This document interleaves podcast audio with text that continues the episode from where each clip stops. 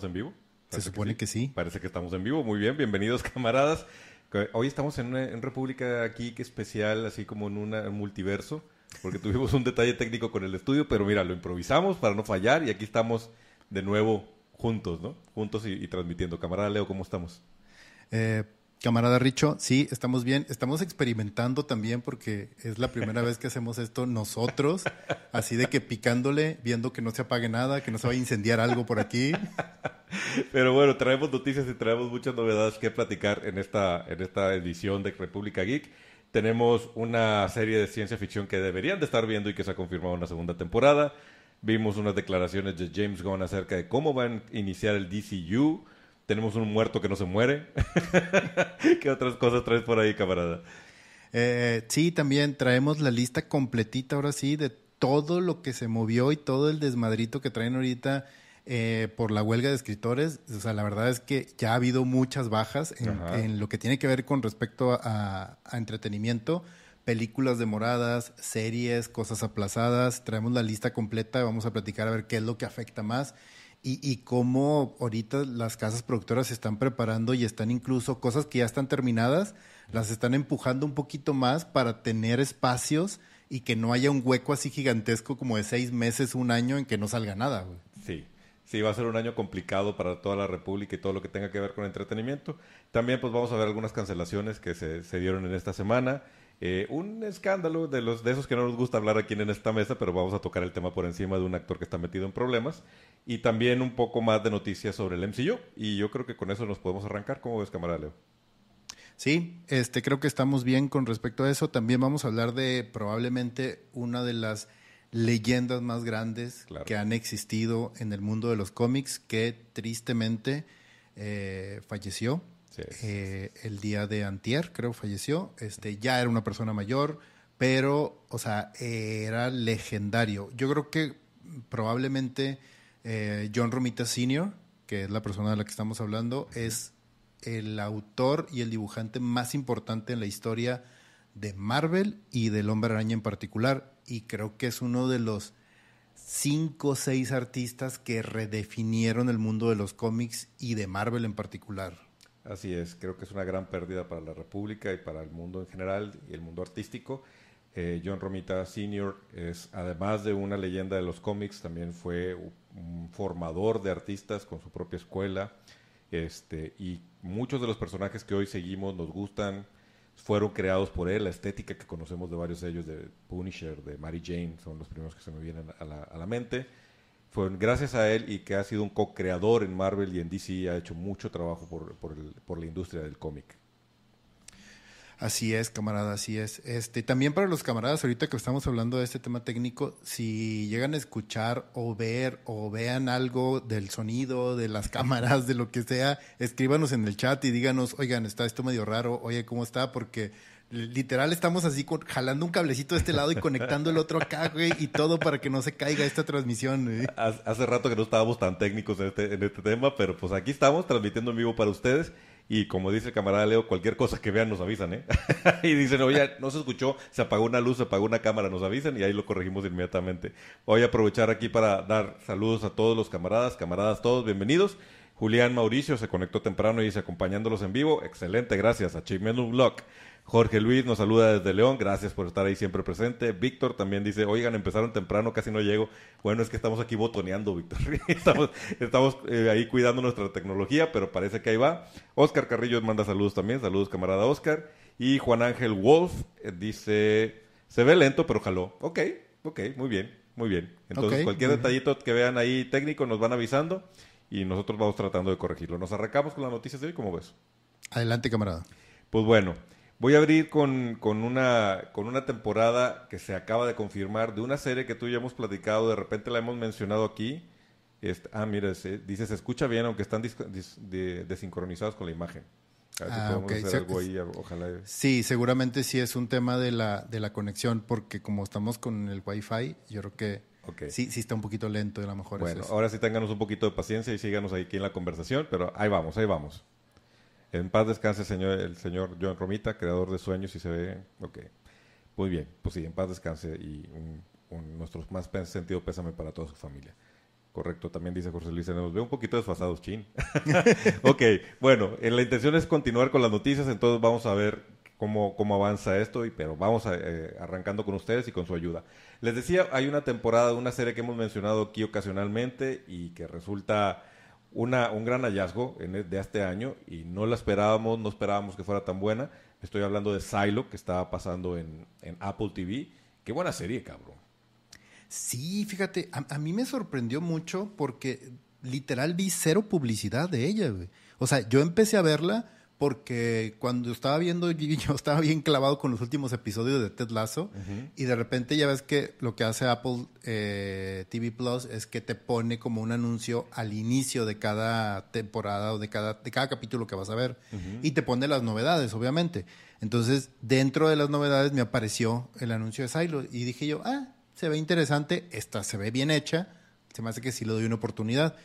Y justo antes de que terminara Ted Lasso, empecé a ver la serie y vi el primer episodio y dije, ah, no mames, o sea, esto es de otro mundo, esto se ve bien chingón y la empezamos a ver casi al mismo tiempo y nos aventamos, o sea, porque ya, ya llevaba como tres, cuatro semanas, o sea, ya había como cuatro o cinco episodios. Entonces ahorita ya van en el episodio 7, va avanzando, ya se nota así la mano de hardcore sci-fi mezclado con Fallout.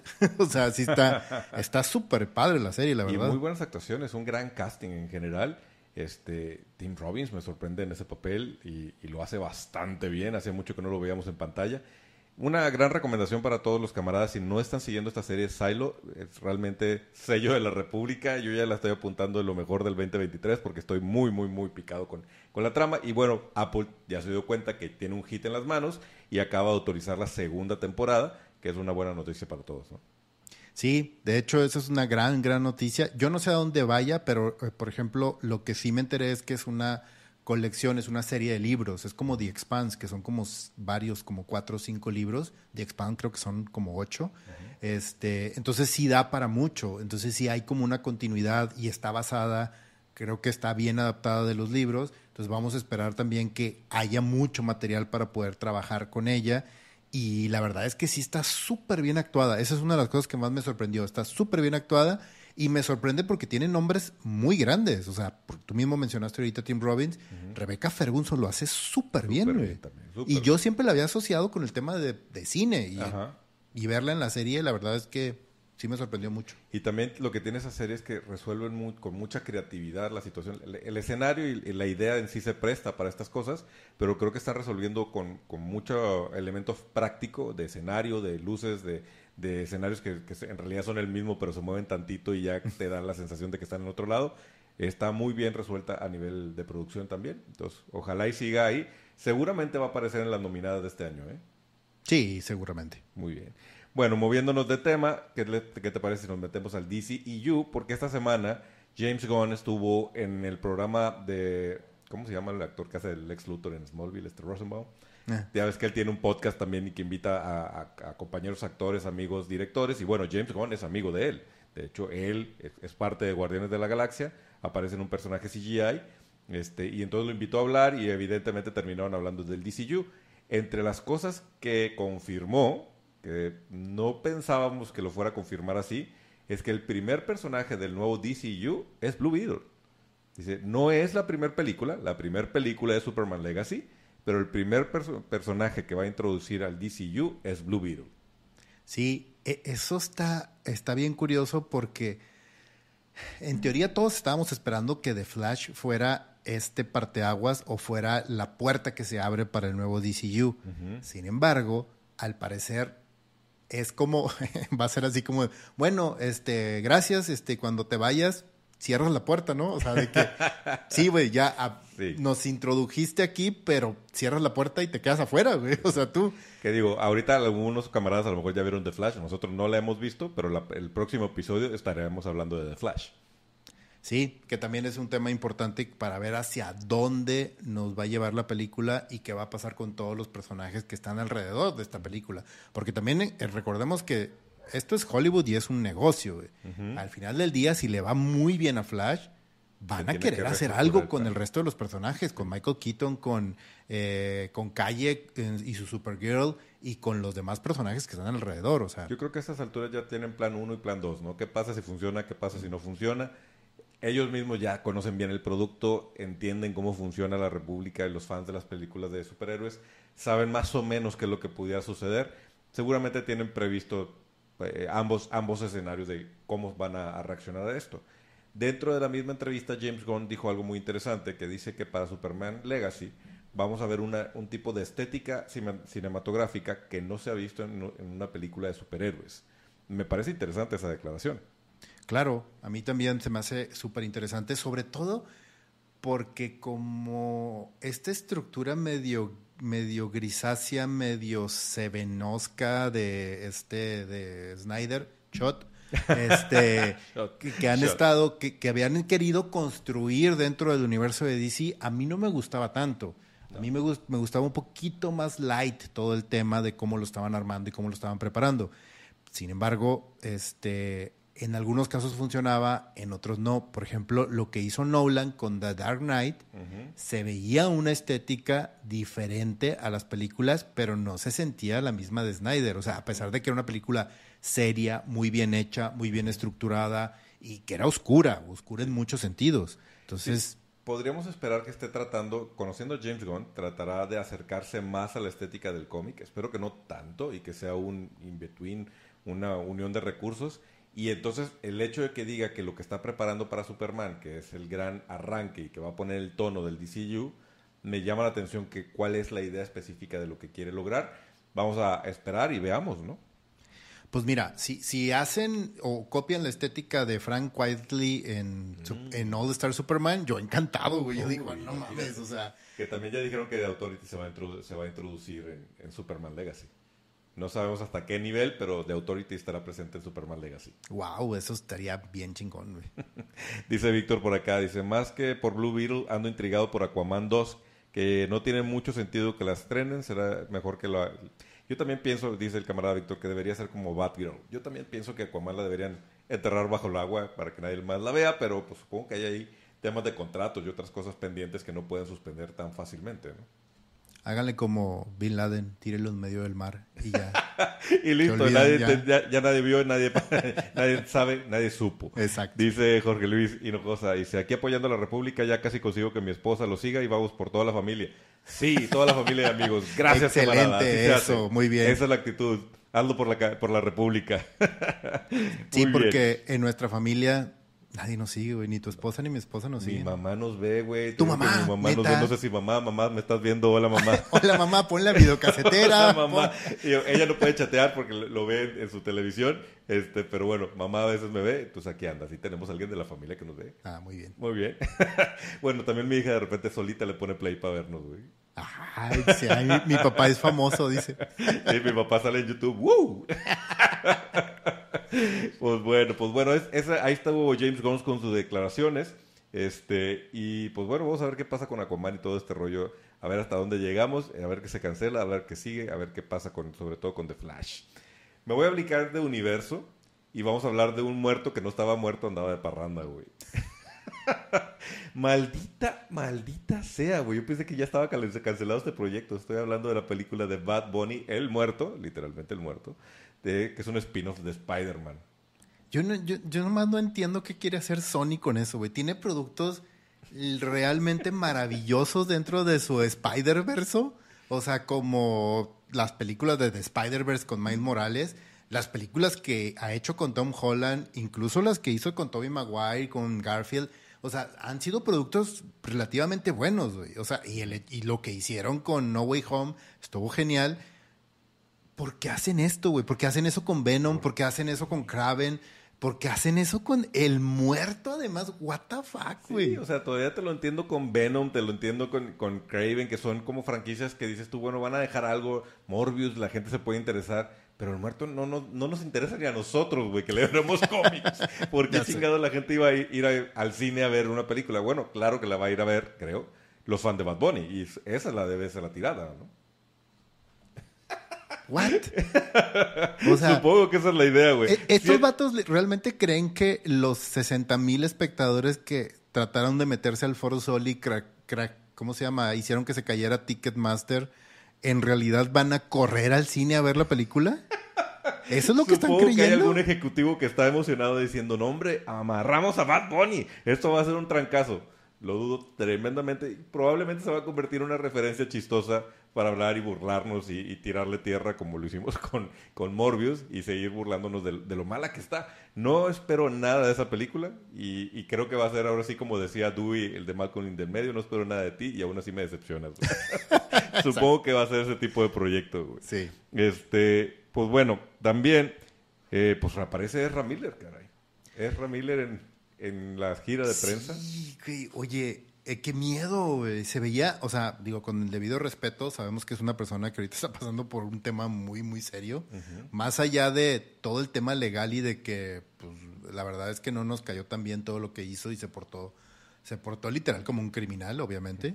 Este pero, güey, o sea, se ve como una persona que está literal sedada, acomodada y muévete por aquí, muévete por allá, acomoda esto como si fuera un maniquí que están moviendo, güey. Sí, e, Eso sí da un poco de miedo, la verdad. Sí, evidentemente se ve que el equipo de marketing y de relaciones públicas de Warner le dio instrucciones específicas de qué sí puede hacer y qué no puede hacer. Se siente, se siente amarrado, ¿no? Le ves en la cara el semblante que no está a gusto en estas, en estas, eh, estas exhibiciones de prensa porque además no dijo una sola palabra, güey. No, no le permitieron hablar. Aquí, eh, y tú lo dijiste, digo, esto con todo respeto para Ezra Miller, porque evidentemente estamos hablando de salud mental. Y ahí hay una situación de salud mental. Creo que no nos corresponde ni reírnos, ni hacer memes, ni nada, porque seguramente su situación es bastante difícil, independientemente de si resulta o no culpable de su proceso legal, ¿no? Así es, pero sí, o sea, no, no deja de llamar la atención la situación por la que está pasando, el tema que está sucediendo y cómo, volvemos a lo mismo, es Hollywood y es dinero, güey. O sea, y esta película costó una lana y hay que moverla, güey. Exactamente. Cueste lo que cueste y pues... Y la vida sigue, la vida, sigue, y sobre todo el negocio sigue y Warner necesita hacer billetes, así que pues eh, ya este fin de semana todos estaremos dispuestos y listos para ver The Flash y después veremos ya a raíz de la taquilla nos daremos cuenta cuál será el plan final de Warner y de DC para ver qué van a hacer con estos personajes que van a introducir en esta franquicia. Dice Víctor, dijeron que habían asegurado la cuarta temporada de Superman a Luis, Richo ya puede comprar sus Kleenex para seguir con la novela. Sí, güey, no sabes cómo me sentí. Yes, porque además no puedo creer que estuvieran dudando Gotham Knights, Superman a Luis, Gotham, ¿de veras? Pero, pues bueno, se va Gotham Knights, se queda Superman a Luis, solo que Superman a Luis llega con, con menos episodios, o sea que va a haber un recorte de presupuesto y muy probablemente esto huele a esta es la despedida de la serie. Sí, ya es un truco que han utilizado varias veces. Este, ah, creo que volvió a pasar lo de la cámara. ¿Me oh. pones a mí? ¿Yo estoy a cuadro? Tú, tú, estás a cuadro ahí. Ok. Ok, mientras el camarada Leo resuelve un problema técnico que tenemos en este momento, síganme conmigo en la transmisión. sí, estamos en, una situación donde, donde pues ya Warner toma la decisión, sí, pásale, pues qué. Pues total, digo, ya estamos viendo las cenabos aquí, los cables y la chingada. sí, para que vean camaradas que los queremos, no quisimos cancelar la transmisión del día de hoy, dijimos, no, vamos a, a, juntarnos, vamos a conectarnos, aunque sea con las carencias técnicas, pero pues aquí estamos listos para, para seguir platicando. Les digo que pues aquí hubo una decisión final donde tomaron en cuenta cortar de tajo a Gotham Knights, aunque sí tenía una cierta cantidad de seguidores. No sé de los que nos están siguiendo aquí en, línea, en vivo.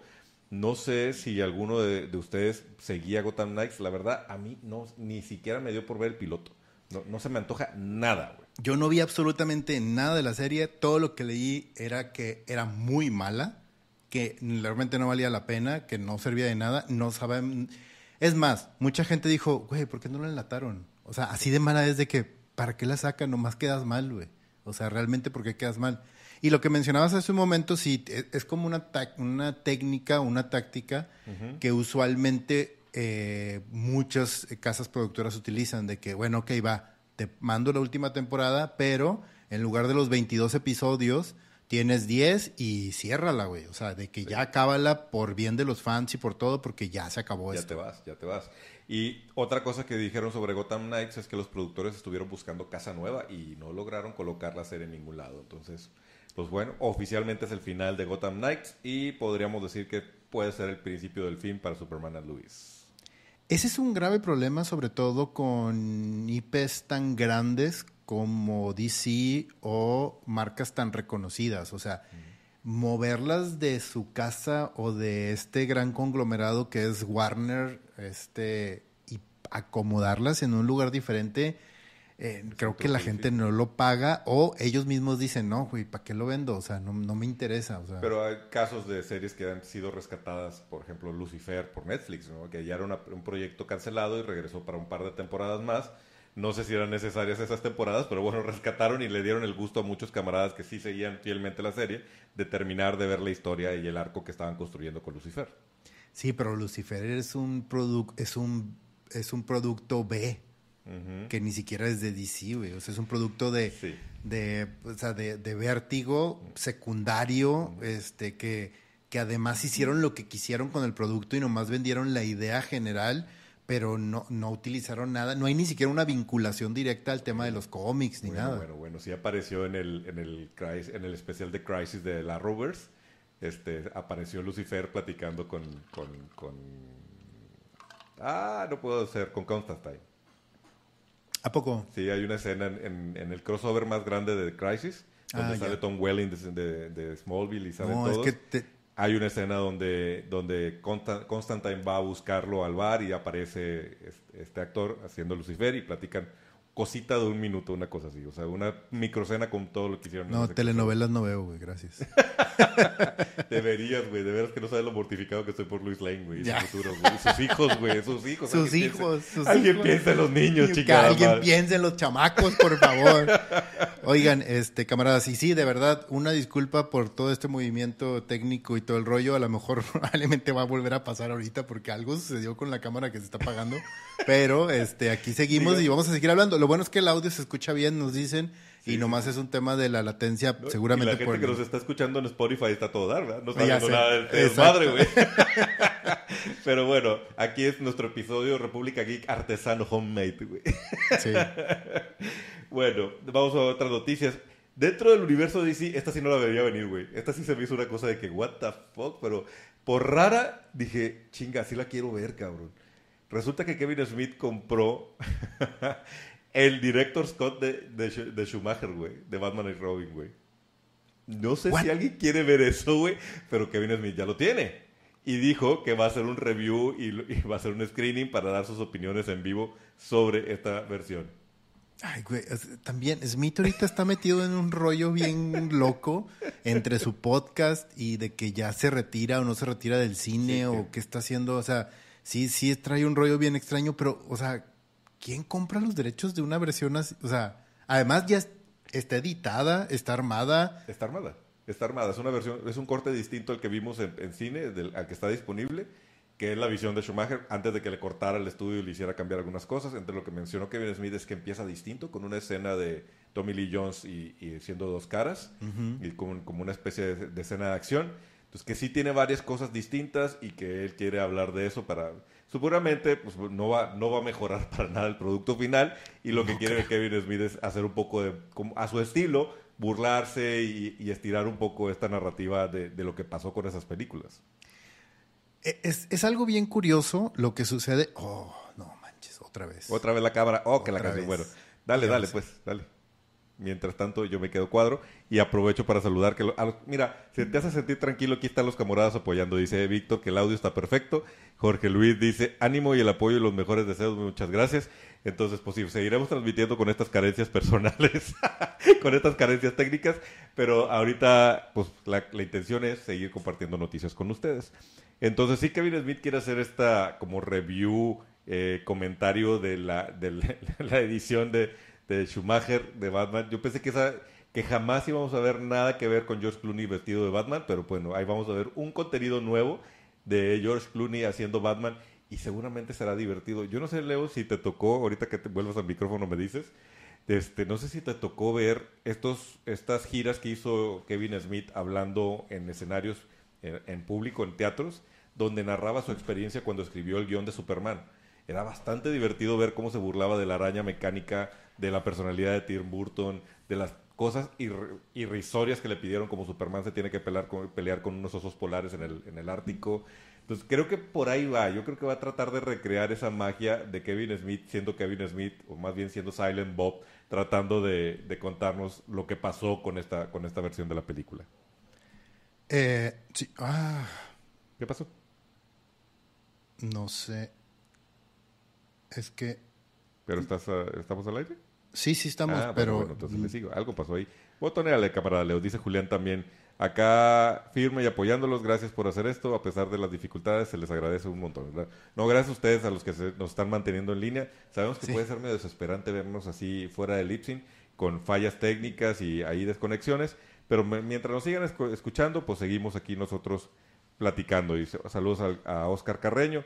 Bienvenido a este desmadre de la República Geek que hoy no está saliendo como debería ser, pero bueno, aquí estamos al pie, al pie del cañón.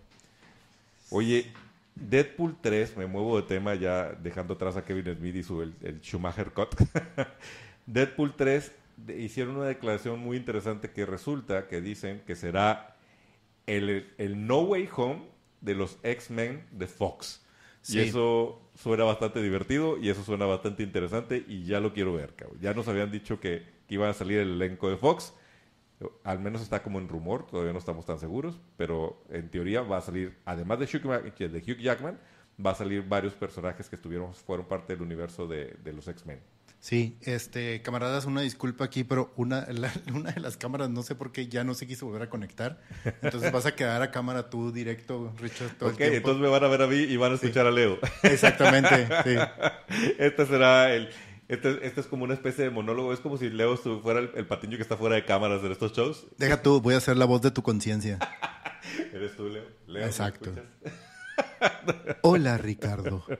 ¿Cómo te encuentras el día de hoy? No, está bien raro porque ahorita estaba funcionando bien y empezó a cortarse y luego cuando la volví a ajustar ya no entró y ya no entra. Le pongo y entra se, se, ve algo raro. Entonces, si me pongo ahorita a moverle, mm. me da miedo que se corte la otra. Entonces, entonces ahí muere. Vamos a seguirle así con estas noticias. Dice Oscar Carreño que bueno, ya nos pescó en vivo. Gracias, no fue el mejor momento. Y lo dice, parece película china sin lip sync. como, como películas de estas, como, como doblaje de, de Bad Boys, Bad Boys. Ya de, de Cops, ¿no? Muy bien. Este, dice Jorge Luis.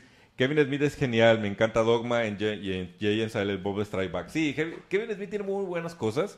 Algunas no tanto, pero sus primeros proyectos principalmente fueron muy buenos. Sí, tuvo muy buenas ideas en su momento y, ha hecho cosas ah, que para mí son geniales. Chasing Amy, Chasing Amy, perdón, a mí se me hace una gran película, una gran película.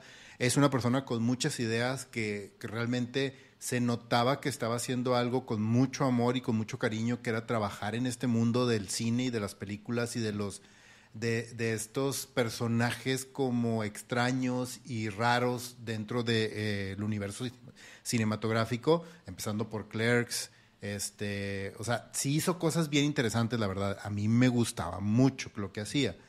Ahorita que estabas mencionando eso, lo de la araña, me acordé mucho de que tú sabías que el productor que estuvo detrás de Tim Burton para lo de Superman y, y que este, iban a poner la lana fue el que dijo, güey, hay que poner una araña mecánica en esa película. Sí, sí, sí. Y que ese mismo productor siguió y trabajando en Hollywood, obviamente, cuando no se hizo la de Superman, y hizo otras producciones. Y en otra producción también dijo, oiga, bueno, y si metemos una araña gigante, dijo, no, güey, no mames, ¿cómo vamos a hacer una araña gigante?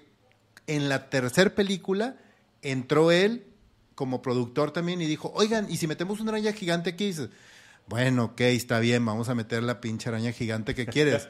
Era la de Wild Wild West, güey. Sí, así es. o sea, se, salió con, la suya el güey. Gigante Y en Wild Wild West, que es una película muy mala, también ves y dices, what the fuck con la araña mecánica, güey.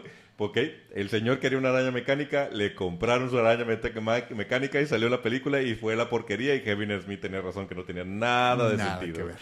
Dice Víctor por acá, este, son los Marvelitas saboteando, no debieron de empezar hablando de DC. Yo creo que a lo mejor son, los de Snyder, ¿no? También que están... Sí. este, voltea al Boba Fett para que parezca que hablas con él. Ándale, date cuenta que este eres tú. Sí, hola, Leo. Dice, la seriedad de, la serenidad de Clerks, no, la serie de Clerks es genial, está en Prime y, Chasing Amy es la mejor. Sí, fíjate que la serie animada de Clerks es muy buena. Ya. y tuvo muy poquita, muy poquita vida, pero sí es muy, muy divertida. Dice Jorge Luis, gracias por el esfuerzo, se les aprecia mucho. No les aprecio más a ustedes, les, apreciamos más a ustedes que estén aquí con nosotros presentes. Sí, es que este eh, eh, hagan de cuenta que esta es así la reunión en donde llegas y dices tú, güey, es que, ¿qué pedimos de cenar? Pues unas pizzas, pero ¿Quién trae lana para las pizzas? Creo que este es un buen momento para recordarles que tenemos este, un Patreon, ¿verdad? Evidentemente necesitamos lana para nuestro equipo, para, para, contratar un minion que realmente sí pueda moverse atrás sin que, no lo veamos. las cosas sin que te tengas que estar parando, ¿no?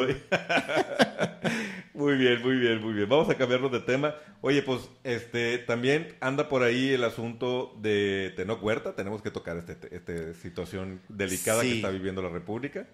Sí, e, es un tema muy delicado. Nosotros usualmente eh, no nos gusta, y lo hemos discutido varias veces a nivel editorial, nosotros no nos gusta como que hacer eco de este tipo de noticias porque creemos que no vale la pena hasta que se demuestre realmente, sobre todo cuando es un tema legal.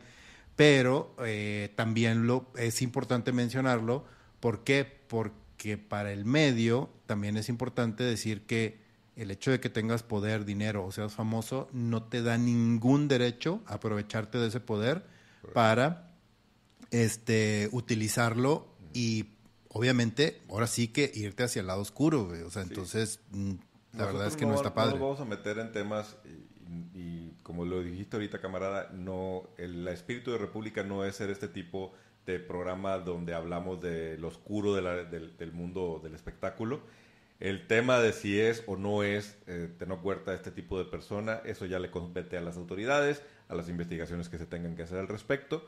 Sí llama la atención que Marvel y Kevin Feige estén pasando por una circunstancia donde dos de los actores que, con los que apostaron para las nuevas fases del MCU están metidos en temas similares, en temas legales, cuando esto parecía que era una situación exclusiva de Warner, pero pues ahora se les movió el plato hacia su lado Habrá que ver, Tenoch Huerta ya salió a aclarar y a negar las acusaciones. Veremos qué, sigue en el proceso para ver si va a haber algún, alguna indagación más profunda.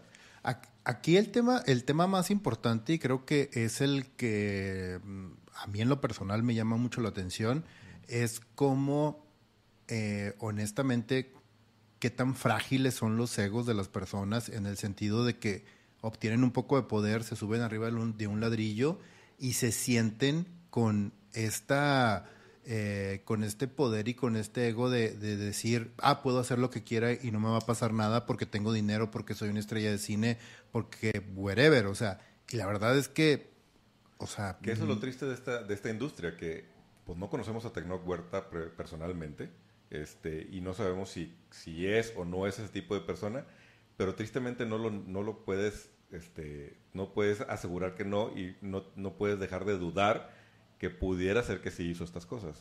Sí, y lo, más triste de todo es que con rumores y con comentarios y con gente incluso que se mueve dentro de este medio, que conocemos tú y yo de cerca y que hemos visto y hemos vivido porque porque desgraciada, para bien o para mal es parte de nuestro trabajo, no este, no aquí dentro de la República, pero en nuestro trabajo nos ha tocado estar al frente y detrás de cámaras, este, moviéndonos en cada asshole Ajá, y, la verdad es que sí, o sea, literal es, y, y, lo decimos como broma, pero es bien triste como literal alguien de televisión local, que yo creo que el señor, y literal, y no es ninguna ofensa ni nada, pero el señor de los tacos gana más que él, pero como él sale en televisión, no mames, o sea, es insoportable, trata súper mal a las personas, se siente una tocado por el dedo de Dios. Y la verdad es que es bien triste cuando te encuentras con esas situaciones. Sí, pues bueno, vamos a ver cómo avanza esta situación y este tema de Tenocuerta. Esperemos que no afecte el futuro del MCU. Ahorita vamos a hablar de cosas que ya afectaron el, futuro del MCU, pero esperemos que esto se resuelva de una manera y seguramente Disney se va a ir con un poquito de, pincitas para tratar de, de, sacarle la vuelta a lo que le sucedió con Johnny Depp y no tomar decisiones este, precipitadas justo como lo está haciendo con Jonathan Mayers, que así como que están de lejitos viendo la, la situación y a lo mejor ya dicen que ya traen su plan. Este, ya veremos cómo, cómo se van acomodando las piezas y esperemos que esta situación de Tenoch no termine por afectar a, a la, al, al, sí, a todo el, desarrollo de, del Marvel. ¿Te parece si nos metemos en el tema ahora sí de los retrasos y las cancelaciones por la huelga? Que ya llevamos que un mes hablando de la huelga de, de escritores, todo parece indicar que viene la huelga de actores y seguimos viendo eh, casualidades o, ¿cómo se dice? Que, este, proyectos caídos a raíz de, la huelga de escritores. Sí, eh, pues, hay algunos proyectos que han, han terminado literal por morir precisamente por la huelga. Sin embargo, hay otros proyectos que lo que han estado sucediendo es que se han estado aplazando o se han estado moviendo. Y ahí te va, te voy a dar una lista así como que medio rápida de todo lo que han estado moviendo hasta ahorita. En el caso del MCU, eh, para nuestro beneficio, pues Secret Invasion ya está hecha, ya está preparada y ya nomás estamos esperando que el 21 de junio, o sea, en, una semana, ya esté al aire. eh, en octubre 6, esta es una de las que arrastraron y aventaron. Y creo que este es un movimiento estratégico en el caso de Loki, la segunda temporada, para no dejar un hueco tan grande entre series y series. Porque estoy casi seguro que Loki iba a empezar a la siguiente semana que se terminara Secret Invasion. Sí, seguro. Pero dijeron, no, ¿sabes qué? Vamos a dejar otro huequecito, vamos a meter cositas en medio, vamos a aventarlo hasta octubre 6. Y este otro caso similar creo que va a ser el de, de Marvels, que la movieron a noviembre 10. Y este, a noviembre 29 sale Echo. Y la que sufrió el movimiento, y a partir de ahí empiezan a hacer movimientos de que un año completo, de hasta el otro año de que lo teníamos, entra eh, mayo 3 del 2024, Capitán América, Brave New World, y luego Thunderbolts hasta julio 26 del 2024 Luego Blade hasta septiembre 6 del 2024. Y en noviembre 8 del 2024 Deadpool 3. Y luego ya las demás son así de que, eh, bueno, vamos a ver qué onda. Porque este, Marvel Zombies dijeron, no sé, güey. O sea, no, tenemos ni idea qué va a pasar con ella. Pero ahí está.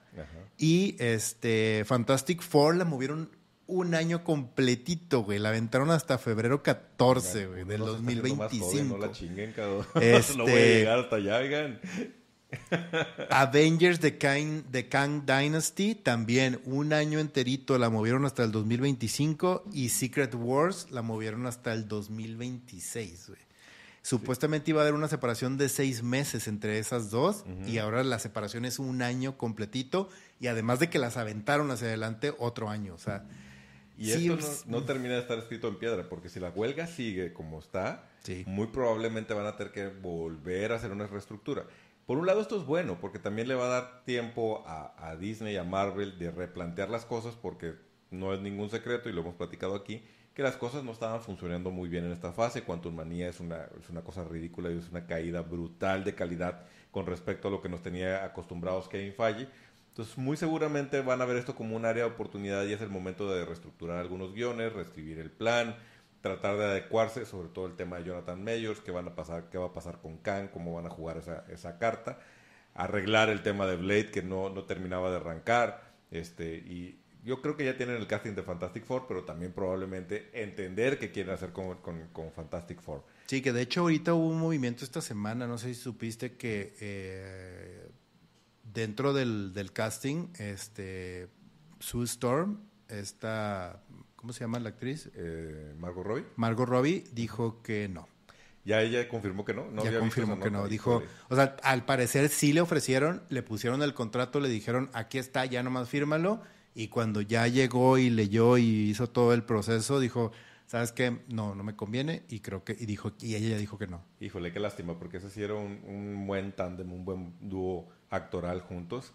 Ahora, a, mí se me hace que ahí hubo un poquito de movimiento de parte de Faye, de este, perdón, de James Gunn, y le dijo, güey, no, te vayas, yo tengo, yo, tengo esto, te ofrezco esto, esto, esto. O sea, se me hace que sí le puso varias cosas sobre la mesa a para no tener que compartirla. Deja tú que se vaya, no tener que compartirla. Sí, creo que, digo, siempre hemos sido partidarios aquí en República Geek de que no compite Marvel contra Warner. Al contrario, cuando las cosas funcionan en ambos universos, eso nos hace tremendamente felices.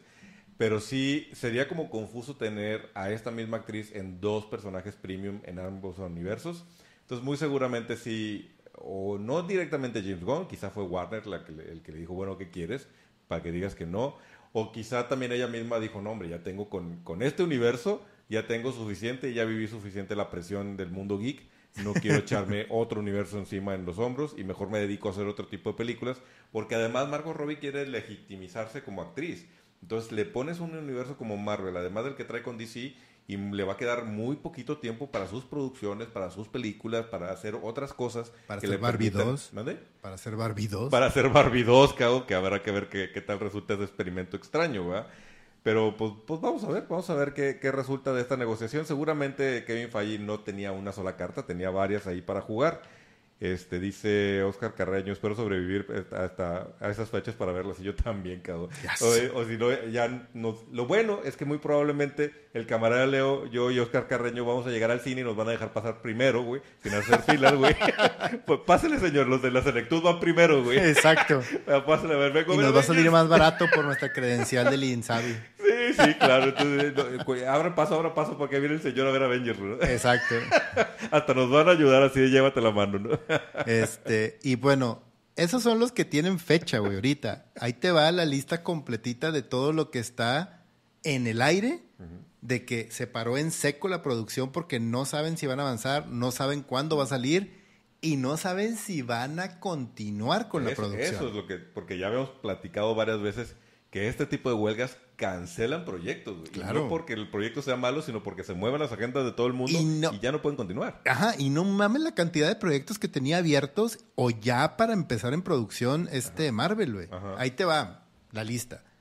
X-Men 97, X-Men. Ironheart, Agatha Coven of Chaos, Daredevil Born Again, Spider-Man Freshman Year, What If, eh, la temporada 2, Armor Wars, Wakanda, la, la serie de televisión, serie de acuérdate que van a hacer una serie de televisión, Shang-Chi 2, Spider-Man 4, güey, Nova, Wonder Man, eh, Vision Quest, Spider-Man Sophomore Year, What If la temporada 3 y X-Men 97 la temporada 2. Está cañón. De buenas, la de Beyond the Spider-Verse de Spider-Man, pues ya estaba prácticamente terminada. Está- ya están los últimos toques. Si no, también lo hubieran visto afectada. Y, y no sabemos hasta cuándo se va a resolver esta situación. Sí, la ventaja con el tema de las animaciones es que como el guion ya estaba hecho y las grabaron, las voces y todo, lo grabaron todo junto y lo que están trabajando son los detalles de la animación de la segunda parte, por eso, pues ellos, a menos que se pongan en huelga también los animadores, güey. Exacto, y no voy valiendo, ¿verdad? Pero bueno, si entran los actores en huelga, pues no podría haber voz en off. Y entonces ahí los doblajes podrían complicar la animación. Yo supongo que van bastante avanzados, pero sí estamos en temporada en que pudieran hacer alguno que otro retake de algún, algún diálogo. Este, creo que la animación pudiera no afectarse, pero sí pudiéramos tener algunos problemas en otros proyectos. Y definitivamente las series y las películas, pues bueno, también, ahorita lo mencionaste, Daredevil y Penguin, también on hold. Sí, ahorita, ahorita entramos a los proyectos de DC Universe, Sí, pero sí, hold lo, que, lo hablamos ahorita nomás fue de Marvel. Sí, eso puro fue Marvel. Sí. Bueno, la que sí llamó la atención es que Scarlett Johansson en entrevista dijo que su proyecto secreto de Marvel continúa. No sabemos todavía qué es, ya aseguró que no es Black Widow y no es nada relacionado con Black Widow, es un proyecto que ella le pichó a Kevin Feige y Kevin Feige dijo, órale va, pero bueno, esa está en hold porque también la huelga de escritores no los deja avanzar. Aprovecho para meter aquí algunos comentarios. Dice Ramón Villarreal, "Ben- bendito Dios por la huelga, va a descansar un poco más Marvel. Así es.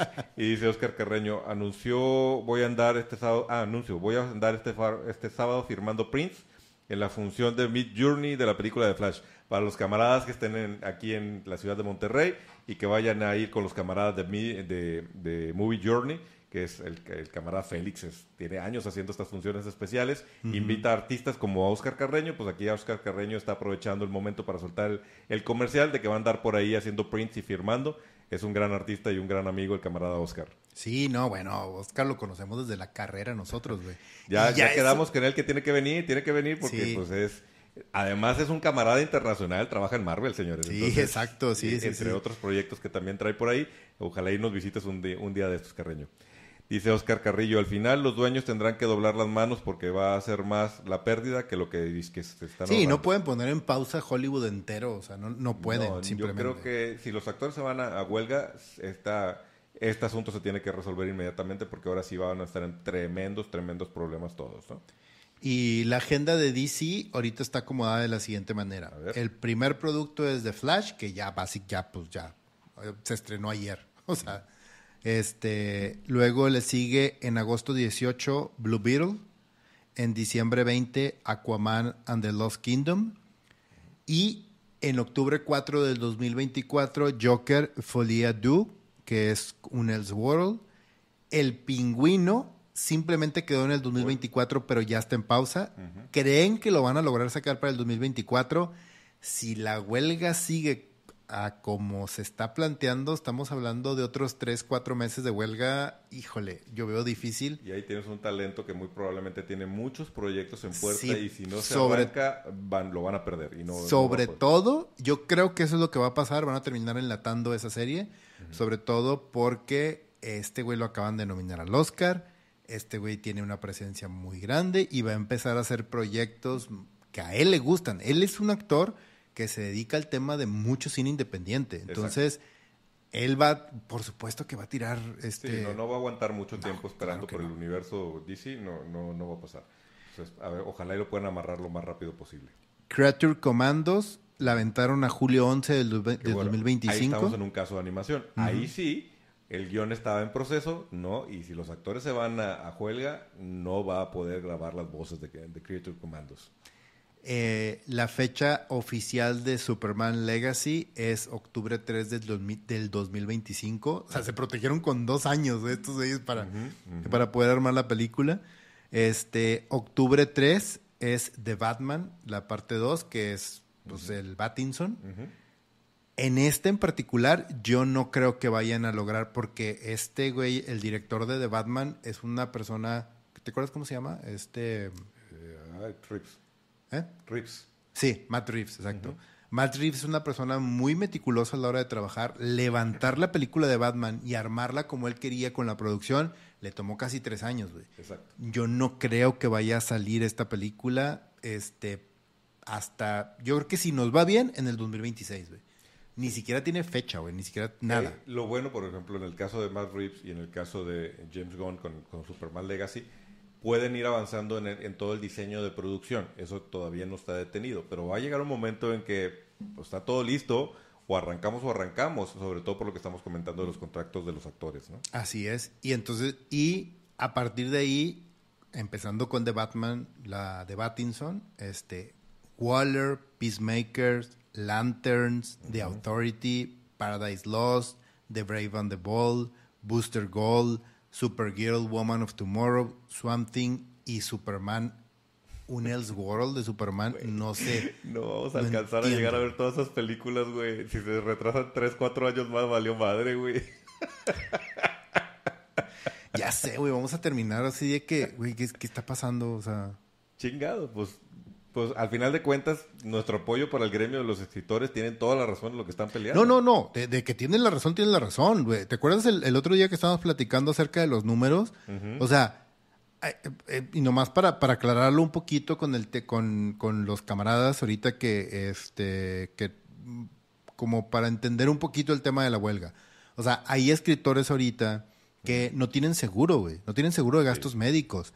Si ellos empiezan una serie no están protegidos absolutamente por nada en lo que encuentran trabajo y la serie puede generar millones y a ellos no están protegidos por eso ni tampoco se les da ninguna regalía ni contractualmente los pueden ayudar. O sea, ya hablamos del tema de eh, el escritor, uno de los escritores de este de Beer, eh, de esta gran serie que está ahorita en Stars, véanla.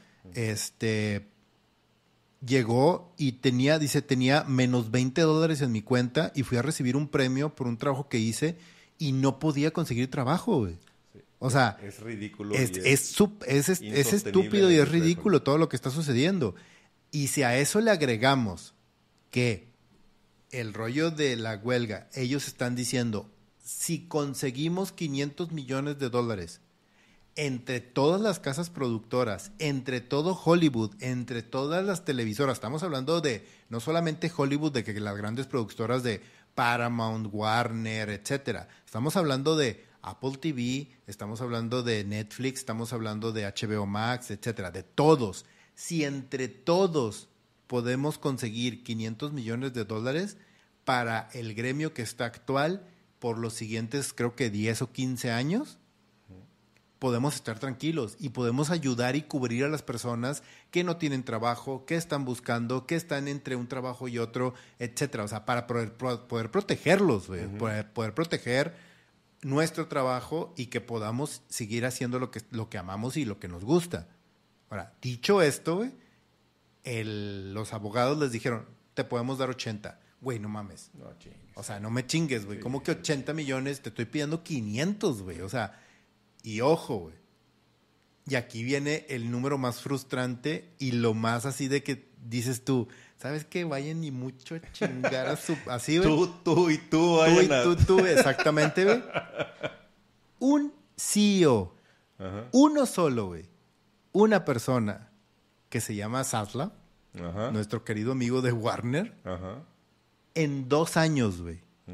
En dos años solamente esa persona, él solo, ganó 500 millones de dólares. Sí, ese es cabrón. Es un CEO, güey. Es estúpido, güey. Es estúpido. o sea, la verdad es que... Estás viviendo esta industria, le estás sacando exageradamente cantidad de billetes. De verdad no puedes reorganizar las, las finanzas y la estructura de los contratos para poder hacer justicia y que sigas inflándote en lana, pero que esta gente también se vea beneficiada. No puede ser posible que no digas, bueno, ok, me renuncio a un cierto porcentaje de esta de, mi, de mis ingresos en, el, en lo que arreglamos las cosas.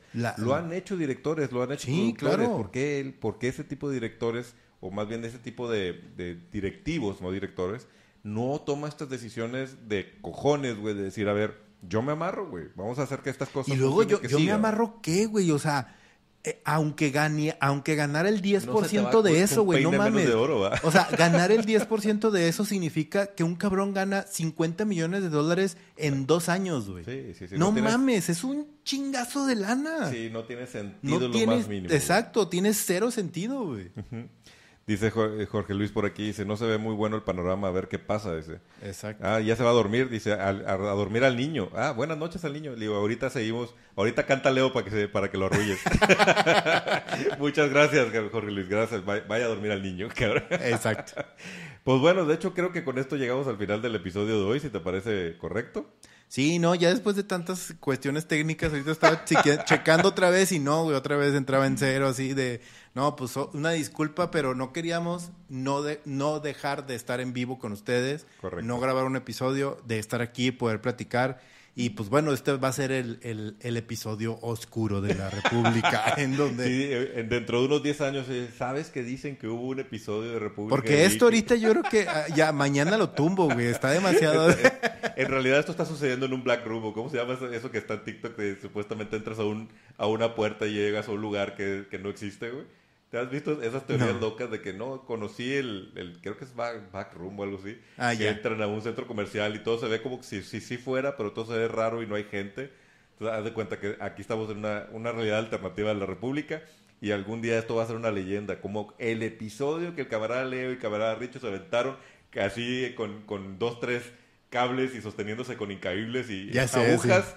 Este es, este es. Entonces el próximo, la próxima semana ya nos esperamos con un estudio de un poquito más decente y ya, ya, vamos transmitiendo como vamos viendo, estamos, te, digo, estamos haciendo, buscando la manera de cómo, o sea, eh, pues ayudarnos y hacer esto de la mejor manera posible porque pues queremos, queremos seguir platicando y queremos seguir estando aquí con ustedes. Y agradecemos la lealtad de todos los que se quedaron hasta el final del episodio. Les recordamos que tenemos un Patreon. Justo este es un momento para recordar que necesitamos dinero. Ayúdenos, por favor. Pero bueno, muchas gracias a los que se quedaron hasta el final, a todos los que estuvieron comentando y estuvieron contribuyendo. Les recordamos que nuestras redes sociales son Facebook, Twitter, Instagram y TikTok. Si estás viendo esto en YouTube, suscríbete y prende la campanita para que no te pierdas ni un solo episodio. Si lo estás escuchando en un reproductor de podcast y no tuviste que sufrir con todos los problemas técnicos visuales, gracias y suscríbete también en el canal para que veas los contenidos que subimos semana a semana. Camarada Leo, que no se ve, pero aquí está. Camarada Richo, aquí estamos al pie del cañón. Este, camaradas todos. Nos vemos la próxima semana. Nos vemos y nos escuchamos en la próxima República Geek. Día de Dios, Boba Fett. Adiós.